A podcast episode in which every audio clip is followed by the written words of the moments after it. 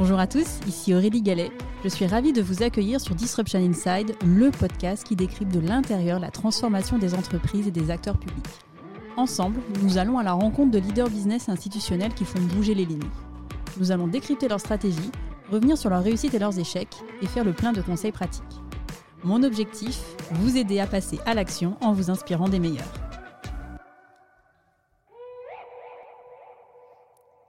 Bonjour à tous, j'ai le plaisir de recevoir aujourd'hui Arnaud Coiffard, Chief Strategy, Innovation and New Markets Officer chez SNCF Connect Tech. Après avoir fait ses premières armes dans le conseil en stratégie, Arnaud a rejoint les équipes de Oui SNCF en tant que directeur de la stratégie. Il est aujourd'hui membre du comité exécutif de SNCF Connect Tech, la branche numérique du groupe.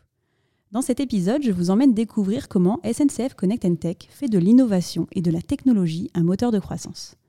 Nous revenons également ensemble sur les controverses consécutives au lancement de SNCF Connect et les perspectives de diversification business explorées par le groupe. Euh, et alors, comment est-ce qu'on vit de l'intérieur en fait cette tempête médiatique euh, qui s'est abattue sur vous? Enfin, il y, a différentes manières de l'aborder. C'est évidemment pas un moment agréable.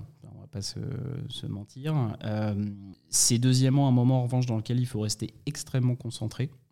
Euh, et ça, je pense que c'est important. Je pense d'ailleurs que ça fait aussi partie quand même de l'ADN euh, du groupe SNCF, puisqu'à nouveau, on peut être exposé à des situations euh, critiques, complexes, qui peuvent parfois d'ailleurs avoir des, impacts de sécurité importants. donc, ce qu'on a fait en fait, et avec le recul, je, pense qu'on a eu raison, on est resté très très concentré, très très focus, donc très sans froid. On a travaillé à vraiment analyser et comprendre, et je pense séparer aussi deux choses, c'est-à-dire qu'il y a des retours qui sont de nature subjective euh, et, qui euh, s'expriment. Enfin, vous pouvez aller sur l'App Store, je vous invite, euh, tous ceux qui nous écoutent, à aller sur le store de n'importe quelle app et de regarder les derniers commentaires. Malheureusement, vous verrez quelques, quelques exceptions près dans le digital, il y a peu de sociétés ou peu d'applications qui font une, unanimité parfaite. On dit souvent, enfin, en fait, généralement, c'est vrai qu'on s'exprime souvent quand on n'est pas content que quand on est content. Évidemment. Non, mais évidemment. C'est une réalité. Tout à fait. Et je, je à titre personnel, je suis pareil, hein, je, suis comme tout le monde. Donc, je, je reviens pour ça au sang-froid. C'est-à-dire qu'on a euh, passé la, la, le, le tourbillon des quelques premiers jours, on a essayé aussi de prendre un peu de distance euh, pour essayer de traiter euh, les choses différemment. Et donc, autant il y a une part d'éléments qui peuvent être subjectifs, mais qu'on entend et qu'on écoute et qu'on capture pour euh, s'en inspirer. Et puis après, on avait des éléments objectifs et, fonctionnels où on avait, voilà, on a eu pendant quelques semaines des, sujets de stabilité.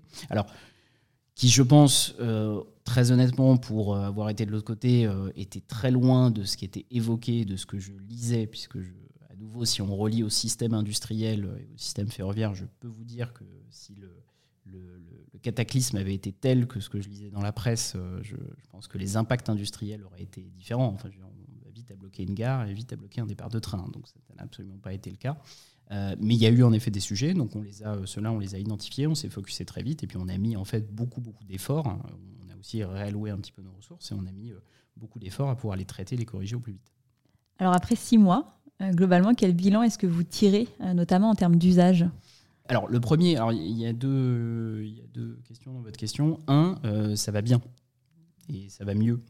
non mais je le dis parce que c'est important aussi de le dire. là on est, en tout cas on enregistre juste au milieu de l'été, on va dire ça. on a des ventes records, on a des niveaux de fréquentation très importants, on a un taux de stabilité de la plateforme qui est revenu dans, dans les purs de ce que nous avions. Et on a en tout cas une une motricité commerciale, je vais l'appeler comme ça, qui est très très puissante. Donc ça, autant on peut, euh, on entend évidemment la critique, autant quand on a une bonne nouvelle, il faut aussi accepter de l'entendre. Donc en tout cas, euh, ça, ça, on est assez satisfait de ça. Et on a euh, par ailleurs un certain nombre d'indicateurs, notamment auprès de nos clients, tout ce qui peut être relations clients, le suivi sur les réseaux sociaux, qui nous montrent aussi les notes dans les stores aussi, voilà, qui, qui, remontent, donc qui nous montrent aussi que passer, passer à la fois des complicités techniques et un besoin de se réhabituer à un nouvel, nouvel usage, euh, on a retrouvé de la stabilité là-dessus. Ça, c'est le premier point. Après, la deuxième question, votre question était aussi sur les usages. Euh, on a proposé finalement au public un objet qui faisait beaucoup plus de choses qu'avant. Un de nos enjeux, c'est que les clients s'en saisissent et utilisent toutes les potentialités de cet objet. Euh, aujourd'hui, si je suis tout à fait franc avec vous, je pense qu'on est encore à mi-chemin.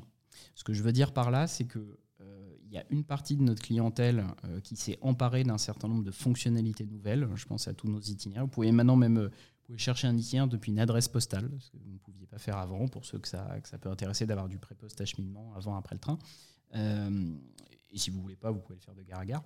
Donc ces fonctionnalités-là, elles existent, l'alerting, tout ça. Elles ont été adoptées par une partie de nos clients, mais il faut qu'on aille encore plus loin de les mettre en visibilité et de continuer à les travailler pour qu'elles soient aussi populaires que nos fonctionnalités cœur.